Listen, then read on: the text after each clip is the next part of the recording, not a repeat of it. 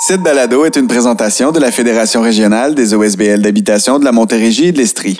Une production rendue possible grâce au soutien financier du Centre de transformation du logement communautaire.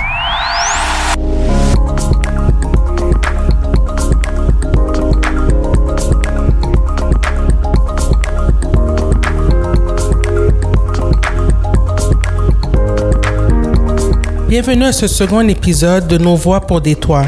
Je suis Pierrette Pironnet, une locataire des habitations au Beau-Soleil à Châteauguay et je serai votre animatrice pour ce nouvel épisode sur le logement social. Marc-Olivier Cholette, le producteur de cette série Balado, m'accompagnera en alternance à l'animation. Nous serons également joints par nos chroniqueuses Heather Carson et Christiane Dubuc des habitations Beau-Soleil qui nous renseigneront sur certaines statistiques percutantes au tournant du 1er juillet 2021. Aussi, Denise Manta des habitations Trilogie nous expliquera le fonctionnement de l'inscription aux fameuses listes d'attente pour avoir accès à un toit dans le parc de logement social et communautaire. Pour ce deuxième épisode, nous allons mettre en lumière l'état de la situation au détour de cette date symbolique et traditionnelle du déménagement québécois dans le but de constater l'étendue des ravages de la crise du logement dans la province. Par ailleurs, contrairement aux autres épisodes de la série, nous ciblerons l'entièreté du territoire de la Montérégie et de l'Estrie plutôt que de se concentrer sur une MRC en particulier. Comment arrive-t-on à tolérer dans une société riche comme la nôtre que certaines familles de la population québécoise n'arrivent pas à se loger décemment et à un prix abordable? Pourtant, nos invités, Marie-Josée Corriveau, François Saillant et François Giguère nous expliquent que cette crise, on la voit arriver à grands pas depuis plusieurs années. Ben, comme il y a environ 20 ans, euh, il y a une crise du logement qui est en cours actuellement. Et, la crise n'est pas identique à ce qu'elle était il y a 20 ans. Moi, j'y étais à cette époque-là, j'y suis encore maintenant.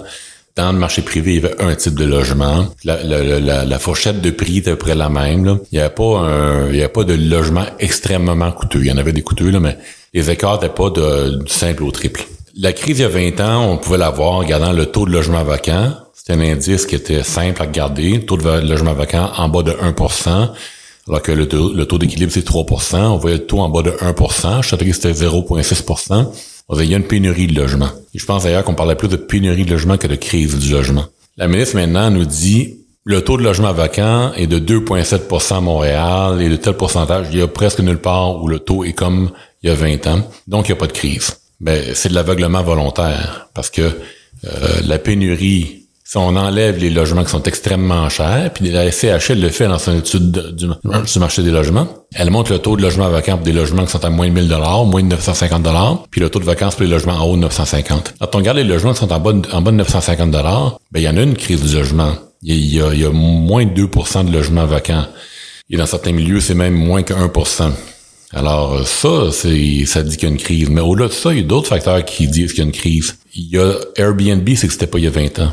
Les, les, les reprises de, de logements pour fusionner des logements pour faire des maisons avec des duplex, là, ça n'existait pas il y a 20 ans. Il y a un paquet de phénomènes qu'on voit maintenant qui mettent des locataires dehors qui n'existaient pas il y a 20 ans. Mais la somme de tous ces phénomènes-là, c'est qu'il y a des milliers de personnes qui se retrouvent à la rue. Il y a des dizaines de milliers de personnes qui vivent une pression hallucinante parce qu'elles ont peur de perdre le logement, parce qu'elles ont peur de refuser une hausse de loyer, parce qu'elles ont peur de revendiquer des travaux qui devraient être faits dans leur logement. Tout ça, c'est une crise du logement.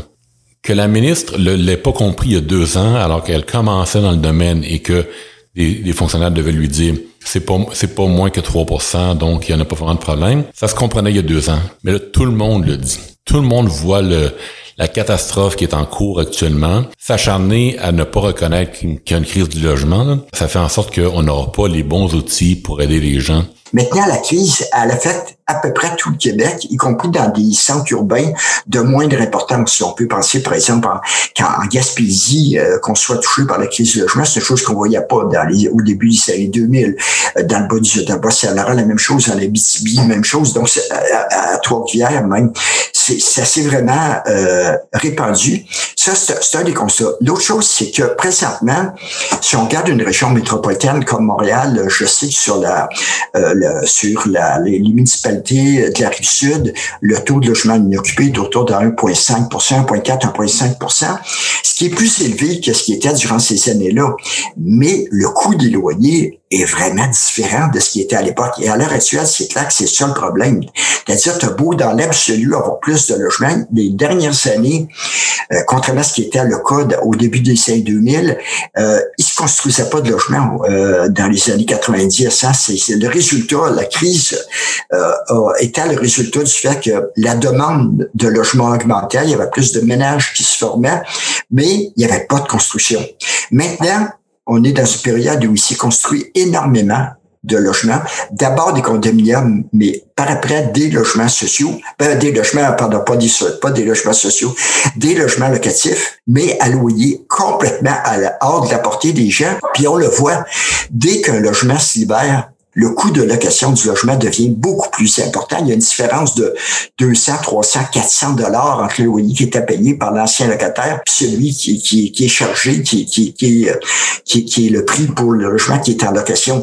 Et comme il n'y a pas vraiment de contrôle de qualité, je dirais, les logements se détériorent. Alors, les, les propriétaires, quoi qu'ils nous disent sur les angles de ce temps-ci, ils prennent pas soin de leurs immeubles.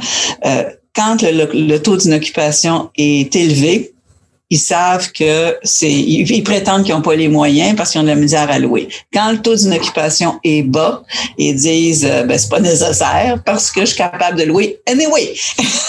Donc, on est dans un contexte où le parc de logement vieillit partout. Et ça, c'est une autre préoccupation. Non seulement les mouvements de spéculation font craindre pour l'avenir du parc de logement qui est encore abordable, mais en plus, on a un parc de logement qui commence à sérieusement vieillir à peu près partout et cette détérioration-là va être exponentielle. C'est des scénarios de gel, dégel, gel, dégel, là, veut bien, mais mettons que pour une structure en bois à briques, c'est dur. Et ça, tout ça fait en sorte que ça, il y a des nécessités d'intervenir euh, de la part des gouvernements. Sinon, on, s'en va vers vraiment une série de catastrophes, une en arrière de l'autre. La pandémie en aura été une, mais on n'a pas fini.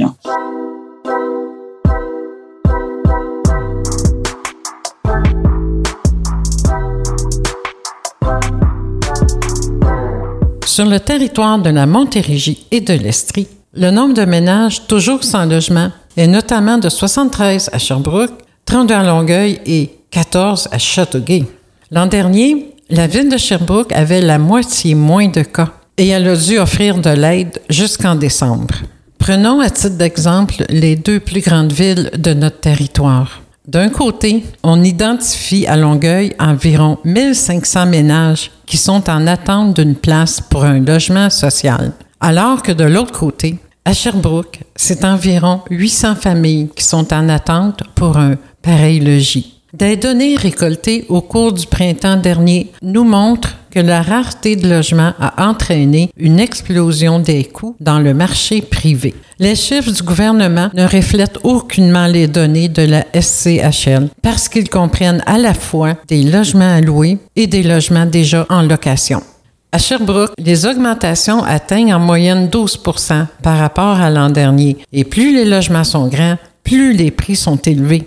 Granby a vu ses loyers augmenter de 15% alors que le prix a bondi de 10% à Saint-Hyacinthe. Des milliers de ménages locataires sont condamnés à faire des choix, à couper constamment dans d'autres besoins essentiels pour payer le loyer, vivent dans des logements totalement inadéquats, insalubres et non sécuritaires. Force est de constater que ces données sont supérieures à l'an passé. Il est même possible de voir ces nombres augmenter durant le mois de juillet. De plus, il est important de noter que ces données ne tiennent compte que des ménages qui sont accompagnés par les services d'aide mis en place. Il exclut les locataires qui ne les ont pas contactés parce qu'il n'y en avait pas dans leur municipalité ou parce qu'ils ont choisi de se débrouiller par leurs propres moyens. Il ne compte pas non plus les nombreux ménages qui ont été accompagnés au cours des derniers jours et qui ont réussi à signer un bail pour le 1er juillet. Dans les quatre dernières années, on remarque que les logements sociaux ne représentent qu'à peine 5% des logements locatifs construits au Québec. Selon les dernières données disponibles, c'est seulement 3100 logements sociaux qui ont été finalisés depuis l'arrivée au pouvoir de la CAQ. Mais à ce rythme, le gouvernement n'atteindra pas, d'ici les élections, son engagement de livrer les 15 000 logements sociaux qui étaient déjà planifiés à son arrivée au pouvoir. La répétition de ce scénario déplorable démontre de plus en plus que le marché privé est incapable de fournir des logements abordables et en bon état aux familles à faible revenu. Heureusement, durant les dernières semaines, les médias ont moussé l'information diffusée en lien avec cette triste réalité pour faire réaliser l'ampleur que prend la crise du logement. Le directeur de la FROM, Martin Bécotte, animera cette discussion afin de donner la parole aux personnes qui sont forcées de gérer les répercussions de cette crise sur notre territoire. C'est pourquoi, sur ce panel, nous avons réuni quelques jours après le 1er juillet les personnes intervenantes des organismes qui travaillent sur le terrain jour après jour pour soutenir les locataires dans leurs difficultés. Au cours de cet échange, vous entendrez Véronique Laflamme, porte-parole du Front d'action populaire en réaménagement urbain, Marjolaine Deneau, la co-coordonnatrice du regroupement des comités logements et des associations de locataires du Québec, Chantal Desfossés, la directrice du réseau québécois des OSBL d'habitation, Marco Mozon, le directeur du comité logement Rive-Sud, ainsi que Marie-Claude Bégin, la directrice de l'OMH de Sherbrooke, et Bertrand Loisel, le directeur de l'OMH de Châteauguay. Donc, je commencerai avec les, euh, nos invités euh, du FRAPRU. Donc, euh, je sais que vous avez fait un communiqué de presse le 1er juillet. Vous avez fait un bilan, un suivi très serré de la situation sur le terrain partout au Québec. Quel est l'état de la situation en ce moment au Québec Bien, on n'a pas les données à jour pour toutes les villes, mais au lendemain du 1er juillet, on dénombrait au moins 500 ménages locataires qui n'avaient pas pu signer de bail le 1er juillet et qui étaient accompagnés par un service d'aide d'urgence mis en place par les municipalités, généralement donc par les offices municipaux d'habitation, mais dans certains cas par les organismes communautaires aussi. Donc, ça excluait tous les locataires de ville où un service d'aide d'urgence n'a pas été mis en place et tous ceux et celles qui, à la dernière minute, se sont finalement euh, revirés de bord et ont décidé de louer un logement trop cher, trop petit, de quitter leur milieu. D'ailleurs, quand on regarde les statistiques, il y a eu énormément de demandes d'aide auprès des services d'aide en place cette année. Au moment où on se parle, donc une semaine après le 1er juillet, dans le cas de Montréal, on sait que les chiffres ont encore augmenté. C'était 107 ménages euh, au, 1er juillet. On est aujourd'hui à 173 ménages locataires qui sont accompagnés par le service d'aide de, l'Office municipal d'habitation euh, de Montréal. Donc, on voit comme l'an passé qu'il continue à avoir une augmentation des ménages locataires sans logement après le 1er juillet. On peut craindre que, comme l'an passé aussi, la période euh, que ça prendra pour se reloger soit euh, extrêmement longue. On sait que l'an passé, dans le cas de Montréal, ça a été en moyenne deux mois et dans plusieurs euh, autres villes, là, je suis certaine que les personnes qui sont ici euh, aujourd'hui pourront en parler. Ça a doublé euh, carrément l'année passée, la période d'hébergement temporaire. Donc, ça en dit long sur cette crise du logement dont on a parlé beaucoup dans les derniers mois faut le rappeler, ce n'est que la pointe de l'iceberg, les locataires sans logement au 1er juillet. Une chance qu'on a une journée dite nationale des déménagements. Sans ça, ces gens-là risqueraient de tomber en itinérance, hein, carrément, et qu'on n'en parle juste pas. Euh, mais c'est quand même la pointe de l'iceberg de, de, cette crise du logement là, qui, euh, euh, qui, qui, qui, réside non seulement en, la rareté de logements locatifs un peu partout au Québec, mais aussi en la, dans la cherté des logements disponibles. Et il faut, il faut le dire, cette année, euh, parmi les sans logements, euh, les locataires sans logement au 1er juillet, il y en avait énormément, non seulement à Montréal, mais également à Drummondville, à Sherbrooke, à Trois-Rivières, à Saint-Hyacinthe, à, Rimouski, il y en a eu à Longueuil, à Châteauguay, euh, aussi à Laval, à Gatineau. Donc vraiment, on voit qu'il y, a eu un nombre important de ménages euh, locataires sans logement à l'extérieur, par exemple, de la métropole. Donc euh, on voit que ça confirme c'est que ce qu'on dit depuis des mois, que la pénurie s'étend, que la crise du logement est vécue autant dans les grandes villes que dans les plus petits milieux. Et c'est dans les petits milieux dont il faut aussi s'inquiéter parce que les locataires de plusieurs régions n'ont pas nécessairement le support offert dans certaines villes. Donc, euh, de l'aide pour l'entreposage, de l'aide pour le déménagement, de l'hébergement temporaire. Et là, vraiment, on peut, on peut craindre que ces personnes-là viennent se retrouver à grossir les statistiques déjà inquiétantes de locataires, finalement, qui, euh, qui vivent des situations de mal logement et qui consacrent une part beaucoup trop importante euh, de leurs revenus pour se loger. Donc, euh, la crise du logement ne se terminera pas le 1er juillet. À très court terme, c'est assez inquiétant de voir la difficulté euh, des ménages locataires de se reloger, y compris à Montréal où le taux d'inoccupation générale était quand même important. Et ça traduit toute la déconnexion entre le marché privé la logique du profit finalement et les besoins euh, d'un grand nombre de ménages locataires, puisqu'on a des logements haut de gamme qui sont disponibles, des propriétaires qui ne baissent pas les prix et des ménages, des familles, des enfants qui sont carrément sans logement, qui doivent vivre dans des situations temporaires qui ne sont pas idéales au moment où on se parle. La, principale mesure du gouvernement pour répondre à la crise du logement en termes de mesures d'urgence, Mme Desfossés, ce que vous nous en parlez, on parle des PSL. Donc, c'est quoi ça, les PSL? En fait, c'est une mesure qui vient donner, euh, contribuer à, diminuer le loyer de la personne en subventionnant finalement le propriétaire dit privé. Alors, euh, c'est pas une mesure euh, qu'on encourage en ce sens que de développer des PSL, ben on continue d'entretenir la spéculation du marché privé. Et si on veut contribuer à agir sur euh, l'effet de la spéculation, ben, ce qu'il faut, c'est agir sur l'offre et développer une offre de logements sociaux euh, à l'abri donc de ce marché les logements sociaux, ben, c'est, se, se, se développent dans une logique de, de non-profit. Donc, euh, c'est des organisations, euh, c'est à but non lucratif. C'est issu d'initiatives citoyennes avec de l'aide, aussi l'aide de, de, de, professionnels, l'aide de partenaires de la communauté. Et, et c'est des logements qui sont euh, aussi abordables. Donc, la mesure des PSL, ben, c'est une, une chose. Ça peut être un, vu comme un, un plaster qui peut aider une famille à avoir un logement à, un, coût qui, qui va lui être davantage abordable, mais, mais c'est de l'argent étatique euh, qui, qui, qui, s'en va dans la poche de, propriétaires privés. J'aimerais ça entendre les deux offices euh, un petit peu plus tard sur l'application des PSL dans le marché privé, la réalité le lien avec la gestion des, mesures de la, crise également. Mais avant, j'aimerais ça avoir le point de vue du directeur du comité logement, M. Marco Monzon, sur l'état de la situation sur la rive sud de, Montréal. Nous, on reçoit les appels des ménages locataires qui sont un problème. C'est à longueur d'année. Tu sais, bon, on l'a répété souvent, mais cette crise se vit à longueur d'année pour beaucoup de personnes. Et aussi, nous, on, offre un service d'information aux locataires qui ont des problèmes. Donc, les locataires qui ont un problème avec le propriétaire ou qui ont toutes sortes de problèmes qui ont avec le logement, ils peuvent nous appeler. Et dans la dernière année, nous, on a carrément doublé le nombre d'appels qu'on recevait.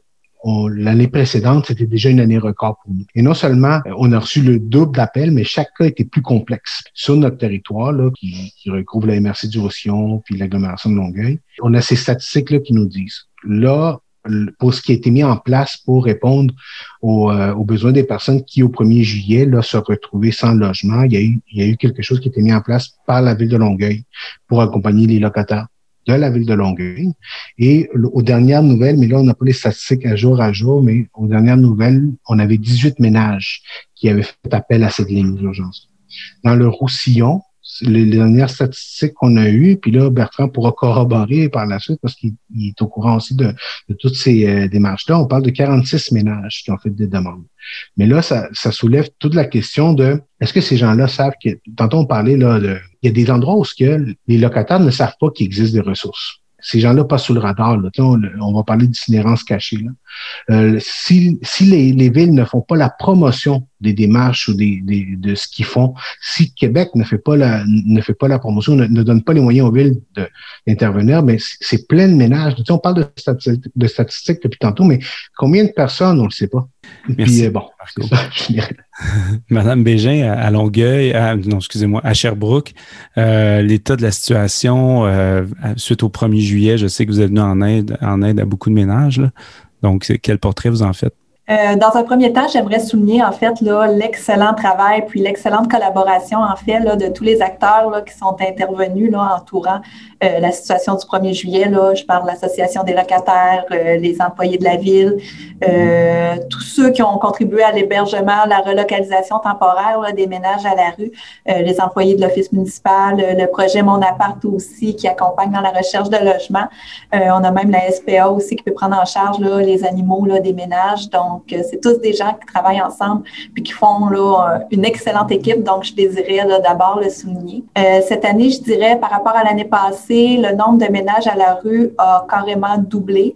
Euh, à Sherbrooke, on parle de 70 ménages qui étaient à la rue. De ce nombre-là, là, une cinquantaine de ménages, en fait, a été hébergés temporairement euh, à l'hôtel en attendant de pouvoir retrouver un logement. Là, on est plus dans la phase d'accompagner de, pour trouver des logements à ces personnes-là. Euh, de la cinquantaine là, de ménages, on considère environ 50 adultes, 50 enfants. Euh, on parle de personnes seules, de familles de différentes grandeurs aussi. Euh, ce qui est particulier cette année comparativement aux années passées, c'est qu'on s'aperçoit que les gens, les ménages qui sont à la rue ont des revenus trop élevés pour euh, entrer dans les barèmes PSL. Donc, si je prends les cinquantaines, là, la cinquantaine de ménages qui est hébergés euh, présentement temporairement, seulement la moitié, dont 25 euh, étaient admissibles en fait à un PSL d'urgence. Donc, c'est vu octroyer là, un PSL de la part de la Société d'habitation du Québec. Donc, vous comprendrez que j'ai une grande préoccupation pour, pour les autres ménages qui n'ont pas accès à ce PSL-là, même si, comme on le soulignait tantôt, là, le PSL peut être une solution temporaire, mais pas une solution permanente là, à la situation qu'on vit présentement. Donc, si je comprends bien, tous les ménages qui ne sont pas admissibles à un PSN n'auront pas d'aide de Québec pour, pour se loger dans les, dans les prochaines semaines. Est-ce que c'est un peu le, même constat que vous faites à Châteauguay, euh, M. Loisel? Ben, l'an passé, on a eu euh, la moitié des gens, euh, même un peu plus, n'étaient pas admissibles à nos critères HLM, PSL. Et pour moi, c'est un peu nouveau, puis c'est effectivement dramatique parce que c'est des gens qui se ramassent pas à la rue parce qu'ils ont assez d'argent pour payer un loyer de 1000, 1200, 1400 dollars. Par contre, leurs conditions de vie changent radicalement d'un coup sans qu'elles aient perdu leur emploi ou qu'elles aient fait une gaffe d'achat puis euh, ils ont des paiements trop gros. Là. Eux n'ont rien fait dans. Là. Par contre, leur loyer augmente beaucoup et leurs conditions de vie changent. Alors moi, j'ai vraiment hâte d'avoir les données de Statistique Canada du sondage de mai 2021. Je ne sais pas si ça va paraître, mais des gens de la classe moyenne, moyenne faible, mais pas démunis tant que ça, des gens qui vont passer de 25-30 à 30, 35, 40% de leur revenu consacré à leur logement. Mais des gens qui, euh, le reste de leurs dépenses, ben, ils investissent pas dans l'économie, ils font pour l'économie sur un point de vue très euh, mercantile, mais je veux dire, leurs conditions de vie personnelles aussi ont radicalement diminué. Et nous, on les aide peu, ces gens-là. Euh, cette année ou l'an passé, on leur donne des conseils, euh, références aux organismes, on les encourage, etc. On les aide à la recherche d'emploi, mais ils n'ont pas de subvention, alors bonne chance. Mais des gens qui, ont des revenus quand même 45 000, 50 000 dollars par année et sont dans la crise du logement. Fait que c'est ça qui est peut-être même pour moi un peu nouveau, mais socialement très nouveau. Ce n'est pas juste sur les gens sur l'aide sociale qui ont de la misère à se trouver un logement, mais un paquet de monde. Une autre caractéristique qu'on a eue l'année passée, puis que je constate en ce moment aussi, c'est que c'est une majorité de femmes. Alors, euh, c'est encore un problème très, très genré, pour toutes sortes de raisons. Là, vous les connaissez. Là, les, les beaux sont, les maisons sont majoritairement non des hommes, pas toujours, mais majoritairement.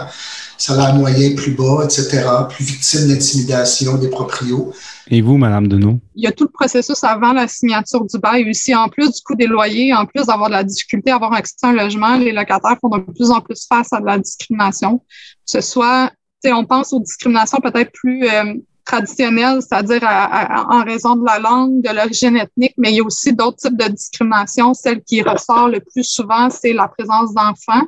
Euh, qui est aussi transvers transversale, peu importe son origine ethnique, parler, la présence d'enfants de manière très directe, directement dans les annonces de logements loués ou de manière implicite lors des visites est vraiment euh, proscrite par les propriétaires et c'est complètement illégal. Donc, euh, on a besoin aussi de meilleurs mécanismes là, pour que les euh, propriétaires arrêtent de, de, discriminer les locataires à ce point-là. quand on, a vu beaucoup dans les médias dès le mois de, de février-mars des familles appelées à l'aide parce qu'ils n'arrivaient pas à trouver de logement. Euh, c'est la même chose pour les personnes qui sont euh, bénéficiaires de différentes prestations gouvernementales, que ce soit l'aide de dernier recours ou le chômage, énormément de discrimination qui est par ces personnes-là. Donc ça, c'est un autre dossier, en fait, où on demande des interventions très concrètes du gouvernement parce qu'à l'heure actuelle, ça repose euh, sur la Commission des droits de la personne et de la jeunesse, qui est un autre organisme avec lequel on, on travaille le plus possible et qu'on essaye de créer des liens le plus possible. Ça va bien, mais c'est un organisme qui a peu de moyens d'intervention.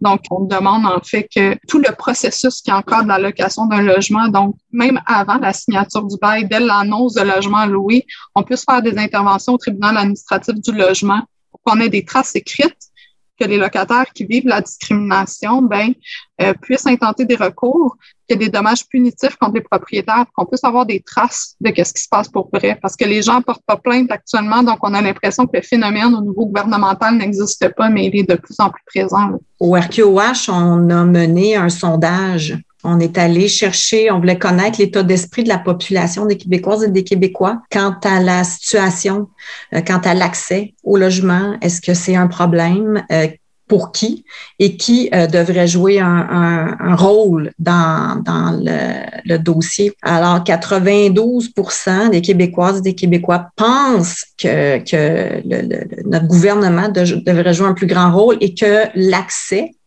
un logement est, plus difficile pour les personnes qui comptent parmi les plus vulnérables. Alors, les, ces personnes-là dont on parle euh, ben, sortent aussi au premier rang. Euh, on a donc euh, ben, des familles, des aînés, des personnes handicapées aussi, pour lesquelles la population elle est soucieuse, les personnes qui, ont des problèmes de santé mentale aussi, pour qui un logement ben, peut contribuer à être un rempart pour éviter de retourner à la rue. Au RECLAC, vous avez récemment réalisé une enquête qui démontre que la rareté des logements a entraîné une explosion des coûts que les chiffres de la SCHL ne reflètent pas vraiment. Puis vous nous expliquez votre constat. Oui, ben dans le fond, c'est la deuxième année qu'on fait cette enquête-là. Donc, ce qu'on a fait, c'est qu'on a, avec l'aide de collaborateurs, on a créé un robot qui euh, récoltait des annonces de logements loués sur euh, le populaire site euh, Kijiji. Donc, pour évaluer en fait combien se louait un logement un peu partout au Québec. L'année dernière, comme cette année, on a, on a récolté à peu près 60 000 annonces de logements loués un peu partout au Québec. Ce qu'on constate vraiment, c'est que les chiffres là, qui sont publiés annuellement par, le, par la société Canadienne d'hypothèque et le logement, la SCHL, euh, ne reflète pas le, réel marché du logement au Québec parce que ces chiffres-là, en fait, c'est vraiment c'est sur les logements qui sont présentement occupés et non sur les logements qui sont loués. Donc, on voit des écarts dépendamment des endroits où on est. Euh, ça peut aller euh, de quelques pourcents jusqu'à 70% d'écart avec les chiffres qu'on utilise régulièrement dans le marché locatif, donc les chiffres de la SCHL. Et même cette année, on a été capable, par exemple, de comparer nos chiffres récoltés l'année dernière avec nos chiffres de cette année. Donc, juste sur le coût des logements alloués, on voit des écarts de, de plusieurs pourcents. Donc, euh, par exemple, pour la région de Montréal, on est près de 8% d'écart euh, en une année là, sur des dizaines de milliers d'annonces de logements alloués. Donc, euh, c'est quand même très significatif euh, d'une problématique d'explosion du coût des loyers un peu partout au Québec. Alors, c'est quoi les solutions euh, pour mettre fin durablement à la crise euh, du, du, logement? Ben, je pense que là-dessus, on s'entend tout le monde que les mesures d'aide d'urgence sont effectivement un nécessaire pansement sur le bobo, mais que c'est n'est pas ça la mesure structurante pour se sortir de la crise. Surtout avec l'explosion du coût des loyers, les PSL d'urgence, c'est pas là-dessus qu'on peut compter pour reloger tout le monde année après année. Euh, parce qu'on le sait bien que par le passé, les investissements dans l'aide privée, c'est souvent fait au, détriment de l'aide au, logement social. Hein. Euh, les années où on a ajouté des suppléments loyers privés là, réguliers, ben, euh, c'est les années où on a coupé aussi dans, dans Axélogie. Donc, on voit bien aussi les limites de cette aide d'urgence, même si elle est nécessaire. Donc, la situation actuelle illustre l'urgence de lancer un, grand chantier, là, de construire, de développer des logements sociaux sous différentes formes, euh, loyers modiques, euh, OSBL, coopératives d'habitation. Et souvent, les médias, quand on en parle, disent oui, mais là, ça, ça, ça se fera pas de suite, fait que ça réglera pas le problème. C'est quoi la solution maintenant? Malheureusement, il faut rappeler que c'est ça la solution pour qu'on réussisse à se sortir de la situation actuelle. Donc, l'aide d'urgence, on le voit, même si ça peut être une réponse immédiate, ne permet même pas là, de répondre aux besoins de tout le monde pour des raisons d'accessibilité, mais aussi parce que certains propriétaires veulent pas carrément les utiliser et que dans d'autres cas, il y a une pénurie carrément des logements euh, dont ont besoin ces locataires-là, notamment les grandes familles. Donc, il faut, il faut, euh, et nous, ce qu'on demande, c'est des investissements supplémentaires immédiats dans l'accélogie. Je dirais que c'est assez nouveau que au lendemain, qu'après un budget, les villes, entre autres, continuent à être aussi combatives pour demander des investissements au gouvernement. Euh, il y, a ces appels-là qui se multiplient et ça, ça traduit l'urgence qu'il y ait des investissements maintenant parce qu'actuellement, le développement est bloqué carrément. Il y a des projets qui peuvent juste pas se réaliser tant qu'il n'y aura pas de nouvelles euh, unités euh, planifiées dans Axélogie, donc ça presse. Mais nous, on, veut vraiment qu'on, non seulement qu'on n'attende pas le prochain budget pour annoncer des investissements supplémentaires immédiats, euh, mais qu'on annonce un grand chantier, qu'on planifie le développement, qu'on arrête d'attendre budget après budget pour savoir si oui ou non il y aura des nouvelles unités. Ça n'a pas de bon sens, c'est pas viable. Mais il faut aussi le dire, il faudra que ce grand chantier aussi s'attarde à l'acquisition de logements locatifs, pas juste à la construction. La construction, c'est une réponse dans, une pénurie comme celle où on vit actuellement. C'est aussi une solution pour permettre de construire des grands logements, mais il faut aussi protéger, sortir de la spéculation les logements euh, encore abordables sur lesquels sont en train de mettre la main des spéculateurs actuellement. Et ça, ça contribue à l'effritement du parc de logements encore abordables. Cet effritement-là, il contribue à la crise. Les logements qui étaient encore abordables, que les gens payaient un prix correct, sont en train de disparaître. Notre groupement en ce moment mène une campagne pour réclamer un meilleur contrôle des loyers au Québec. C'est une des mesures structurantes qu'on réclame depuis la création de notre organisme et que cette année, on a décidé de mettre encore plus euh, de l'avant, étant donné l'explosion qu'on voit du coût des loyers. Donc, ce qu'on demande, c'est que, ben, en fait, le problème, c'est qu'il existe un mécanisme de fixation du prix des loyers au Québec. C'est que le, le problème, c'est que le fardeau repose sur les épaules des locataires. Donc, le fait que euh, le refus de la hausse de loyer et l'évaluation globale aussi de la hausse de loyer repose sur les, effets, les, épaules du locataire fait en sorte qu'il y a très peu de gens qui refusent une hausse de loyer ou qui prennent même la peine de calculer euh, pour savoir si cette hausse est abusive et si elle vaudrait la peine d'être refusée.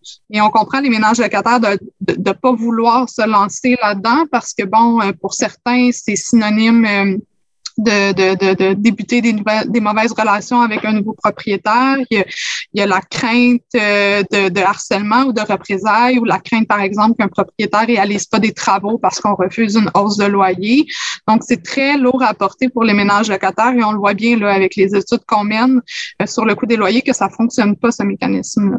Donc, on demande en fait que le fardeau soit renversé sur les épaules des propriétaires, ce soit eux en fait qui aient une limite d'augmentation de loyer qu'ils peuvent demander annuellement. Donc, euh, ça serait beaucoup plus efficace euh, selon nous. Pour finir, j'aimerais ça vous entendre parce que nous, on, bon, on est un peu convaincus qu'il faut investir massivement dans la construction de logements, mais ce serait quoi vos arguments pour convaincre la population, euh, puis finalement convaincre le gouvernement et les électeurs qu'il faut investir massivement dans la, la construction de logements sociaux et, collectifs? La SHQ a fait une étude euh, qui, qui, dit qu'un dollar investi au titre de subvention euh, pour bâtir euh, des logements sociaux, ben, en injectait 2,3 dans l'économie. Donc, si on y va, si on, on, attaque la question violente de l'économie, ben, il y a un argument de poids de ce côté-là. Et que, ben, moi, j'ai déjà entendu notre premier ministre dire que la, la construction ben, pouvait contribuer à la relance économique aussi je pense que ça, c'est en plus de, tous les éléments euh, euh, entourant euh, l'aspect social, puis, mais je pense qu'on a un argument économique qu'on peut faire valoir.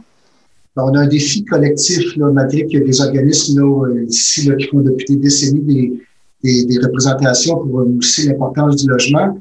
Je veux dire, collectivement, comme société, on est un des endroits en Occident où il y a le moins de logements sociaux. Le parc de logements est le plus privé quand on se compare à tous les pays de l'Occident, puis il y a des études là-dessus.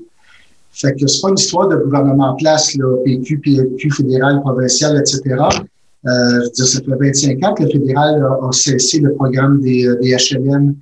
Euh, c'est assez dramatique, je crois. On parle souvent des fonctions régaliennes de l'État, la santé, éducation, les infrastructures, mais on a collectivement mis de côté la, la question du logement, l'importance d'avoir un toit, un toit digne de ce nom. Euh, on rencontre les maires de la MRC qui vont nous dire oui, oui, le logement, mais il n'y a pas juste ça. Regardez les autres points à l'ordre du jour, relance l'économie locale, euh, euh, commerce de proximité, immigration, rétention de la main-d'œuvre, recrutement de la main-d'œuvre. on leur dit parce que tous ces points-là, votre ordre du jour, c'est en lien avec le logement. Pas juste le logement social, d'avoir accès à du logement de qualité, abordable, etc. Le logement est une partie d'une réponse à une tonne de problèmes je regrette beaucoup la crise du logement depuis deux ans, mais au moins servons-nous-en pour euh, augmenter notre, publicité envers tous les gouvernements sur l'importance du logement. Et comme par hasard, ben, les élections municipales, fédérales dans quelques mois, puis dans un an provincial. Alors, euh, revendiquons-les.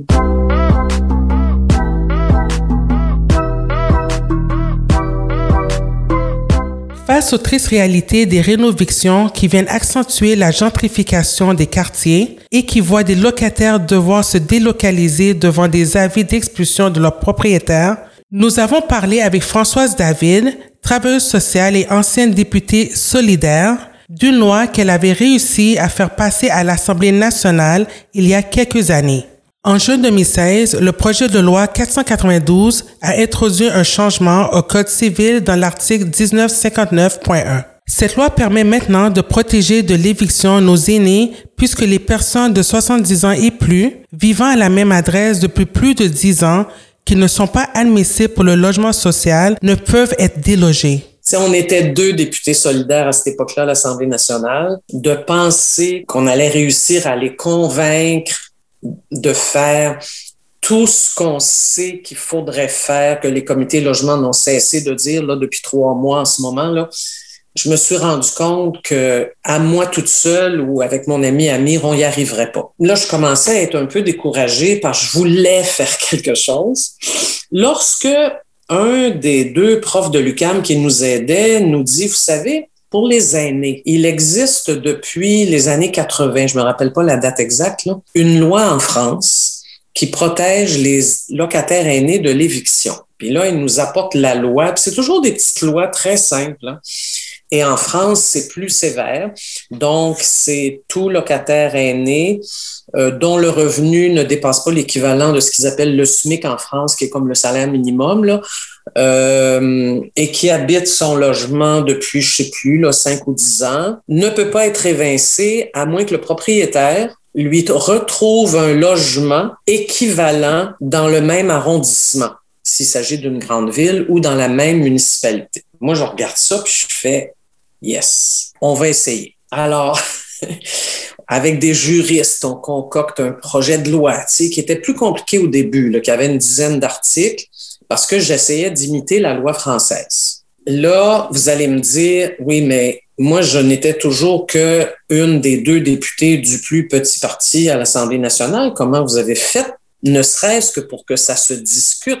Ben, j'ai fait preuve d'un petit peu de stratégie quand même. L'élection de 2014 approchait, campagne électorale, et là, j'ai dit à mon équipe, on va en faire un enjeu électoral. Je participe donc au débat des chefs et deux jours avant le débat des chefs, je fais une conférence de presse en tant que porte-parole de Québec solidaire pour dire il y a maintenant l'enjeu du logement.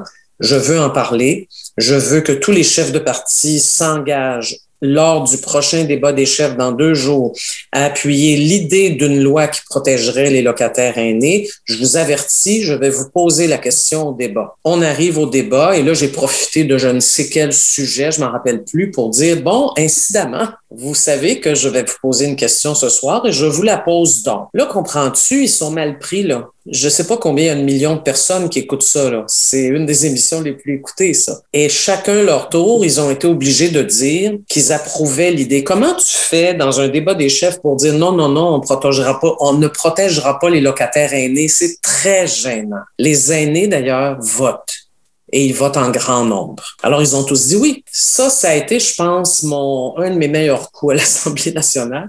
Fait quand on a recommencé à siéger, bien évidemment, ma première question a été au premier ministre, je vais préparer une loi. Allez-vous demander à votre ministre de l'Habitation de travailler là-dessus avec moi? Évidemment, il m'a dit oui. Qu'est-ce que tu voulais qu'il dise? Alors, j'ai commencé à travailler là-dessus avec le ministre Pierre Moreau. On a eu des négociations longues, pas toujours faciles. On progressait doucement. Finalement, il y a un projet de loi sur la table et euh, finalement, euh, on fait des auditions. Donc, la Corpic vient, bien sûr, mais aussi des représentants de locataires, la Commission des droits de la personne et des représentants de groupes aînés. Et sauf la Corpic, tout le monde est d'accord. Bon, ces auditions se terminent. Pierre Moreau tombe malade quitte temporairement l'Assemblée nationale, c'est Martin Coiteux qui arrive. Je suis inquiète Martin Coiteux était président du Conseil du Trésor. Il n'était pas réputé du tout pour être un ministre social, mais là, j'ai vraiment eu de la chance. Sa directrice de cabinet était une féministe. Elle a convaincu le ministre de me rencontrer. Il m'a écouté. Elle a décidé que mon affaire avait du bon sens. Par la suite, c'est avec elle que j'ai négocié. Et on s'est compris. Est-ce que j'ai dû faire des compromis? Oui. Je travaillais avec le comité logement de la petite patrie. On a laissé tomber des choses, comme l'idée que le propriétaire trouve un logement, là, ça marchait pas. C'est OK, on a laissé tomber, mais l'essentiel est resté avec quelques exceptions que mon comité logement et moi on a trouvé raisonnables. Alors, ça finit par faire un petit, une petite loi de quatre articles, là. mais je sais, alors, elle a été adoptée. Elle a été adoptée pourquoi? Ben, parce que, parce que là, le ministre était d'accord. Donc, il a convaincu, bien sûr, le premier ministre. Le PQ appuyait depuis le début, QS évidemment. La CAC, un petit peu plus difficile, mais devant cette unanimité qui se dessinait. François Legault, euh, le jour de l'adoption, je l'ai remercié, puis il m'a glissé à l'oreille, j'ai travaillé fort. Je pense que oui, parce qu'il y avait des propriétaires immobiliers parmi les députés caquistes qui n'étaient pas du tout convaincus que c'était une bonne idée. Alors finalement, ça aboutit par un vote unanime à l'Assemblée nationale et, et, et voilà, j'étais super contente. Le problème, c'est que c'est largement passé inaperçu parce qu'on était en fin de session, tout le monde faisait son bilan de session. Moi, j'ai dit que j'étais contente parce qu'on avait fait ça, mais ça intéressait personne. C'était hallucinant, ça, c'était décevant, je dois dire. Les comités logements en ont fait la promotion, bien entendu, mais il n'y a jamais eu de campagne gouvernementale. Jamais, là, euh, ni avec M. Couillard, ni avec M. Legault, pour informer les aînés de cette nouvelle disposition. Ça, c'est, inacceptable. Là, ça commence à ressurgir parce que j'ai écrit une lettre au devoir qu'il l'a publiée, parce que là, il y a des chroniqueurs qui disent, ah ouais, la loi de Mme David, c'est comme cinq ans plus tard, là, on dirait que ça percole, que les gens commencent à le savoir, mais il va falloir que ça se sache plus, là, parce que dernièrement, Katia Gagnon a fait un superbe dossier, d'ailleurs, sur le logement dans la presse, où elle parle, entre autres, d'un locataire, un monsieur âgé qui s'est suicidé hein, parce qu'il était évincé. C'est terrifiant lire ça, là. Et j'ai parlé avec Madame Gagnon, puis elle, elle le sait pas, moi non plus, mais est-ce que ce monsieur savait? Que dans le fond, il y avait des droits. J'en suis même pas sûr. Je suis pas sûr que tous les locataires aînés du Québec savent que sous quelques conditions, là, personne ne peut les évincer, tu. Fait que si j'ai un appel à lancer, c'est qu'il faut désormais que ça se sache. On est dans une période de crise. Il y a au moins ce petit bout-là qui a pu être fait. Ben, la moindre des choses, ça serait que les aînés, hein, dont on parle de temps depuis le début de la pandémie, puis qu'il faut tant protéger, là, mais ça serait que les aînés le sachent.